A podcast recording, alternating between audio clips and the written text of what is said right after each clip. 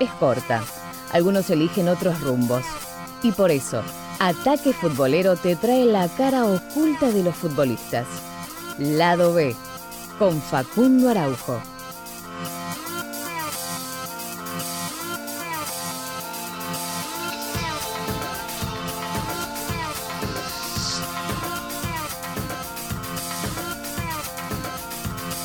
Le damos la bienvenida entonces a un nuevo capítulo de lado B.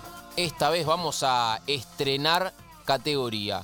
Ya hemos contado historias de futbolistas, hemos contado historias de ex futbolistas y ahora le toca la categoría árbitros, ¿sí? Porque he investigado y sé que hay muchos que tienen un lado B en esto que, que siempre decimos, hemos denominado aquí en Ataque Futbolero. Y hoy es, la, es el turno de Jorn Kuipers. ¿sí? Quizás a alguno le suena este, este nombre, eh, porque es un árbitro que ahora se van a enterar, ya tiene mucha trayectoria a nivel internacional, pero primero vamos a decir que nació el 28 de marzo de 1973 en Oldensal, en Holanda, en los Países Bajos, eh, y obviamente comenzó su carrera como árbitro allí, en la Eredivisie, en el fútbol de, Holanda, en la primera división.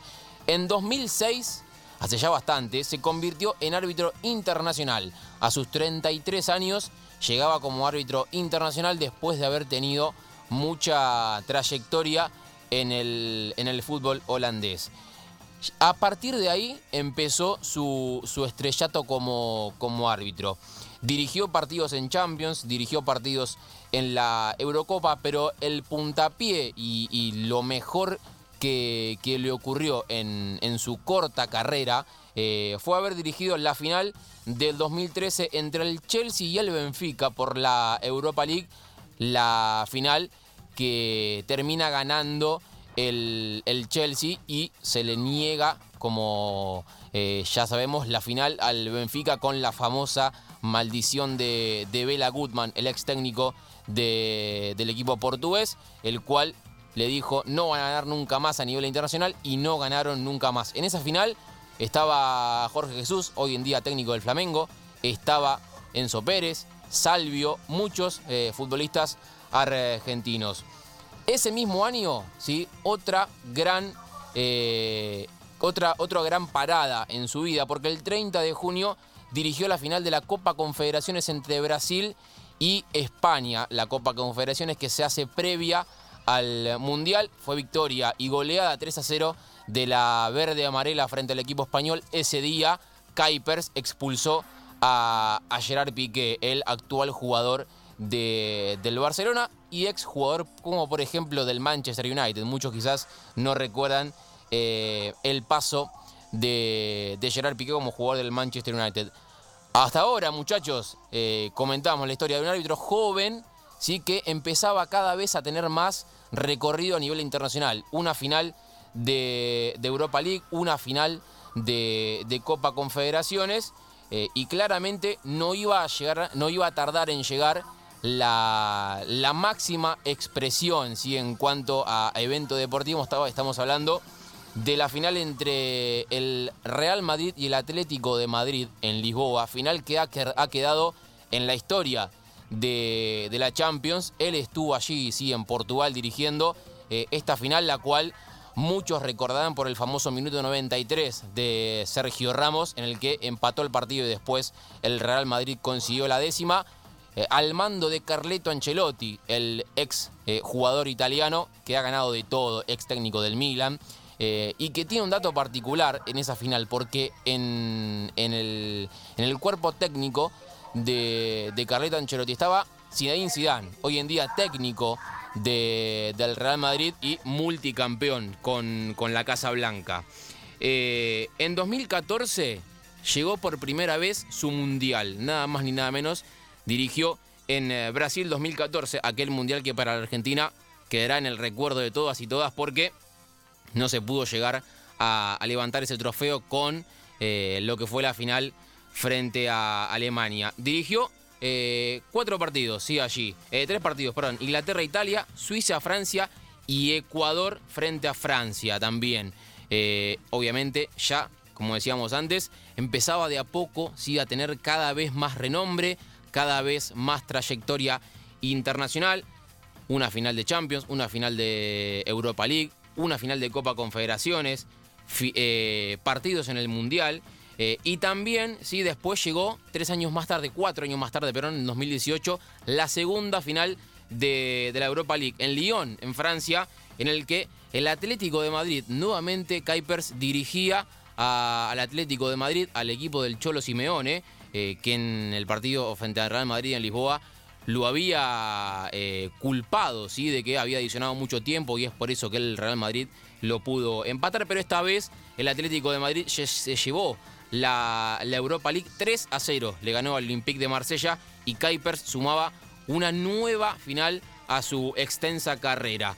Lo último como, como evento deportivo más importante que estuvo presente Kuipers fue en el Mundial de 2018. Por segunda vez llegaba ese tan ansiado Mundial en Rusia, un Mundial que para la Argentina o queremos que quede totalmente en el olvido por eh, el paso de la selección argentina, pero eh, ahí dirigió Egipto-Uruguay, Brasil-Costa Rica, España-Rusia, en la cual España queda eliminada por penales frente al equipo local, y Suecia-Inglaterra, en la que la selección inglesa se impuso 2 a 0. Hasta ahora estamos hablando, eh, muchachos, de un eh, árbitro el cual con mucho renombre, ¿sí? Y creo, no sé si van a coincidir conmigo, que plata no le faltaba, ¿sí? Porque un árbitro hoy en día en, Europa por partido dirigido tiene un monto eh, remunerado bastante importante. Claro, sí, sí, sí, no. Plata, eh, plata no, no faltaba, claramente. ¿Por dónde se imaginan ustedes que, puede ir este, este lado B? Yo antes mencioné un año, que es 2011, que es muy importante en su vida, eh, pero después les voy a contar por qué. Pero, ¿por dónde se imaginan que va este, este lado B? Que hemos contado muchos y con algo siempre... Eh, eh, es, difícil, ¿eh? Siempre nos sorprendés con algo, Facu. Yo prefiero dejarme llevar por la historia. Bueno, yo así de una les voy a contar que Kuipers, además de árbitro, es es, eh, se recibió de administración de empresas. esto le da a él una vida ya de, de, empresario. Así como hemos contado la historia de Gerard Piqué, que es empresario con el grupo Cosmos, que tiene parte de la Copa Davis, que tiene parte del juego virtual eh, del PES con Konami. Eh, bueno, esa es administración de estudio, mejor dicho. Imagino. Sí. Imagino que se habrá puesto un negocio. Bueno, tiene una empresa, eh, o tenía, porque ahora se van a enterar qué pasó.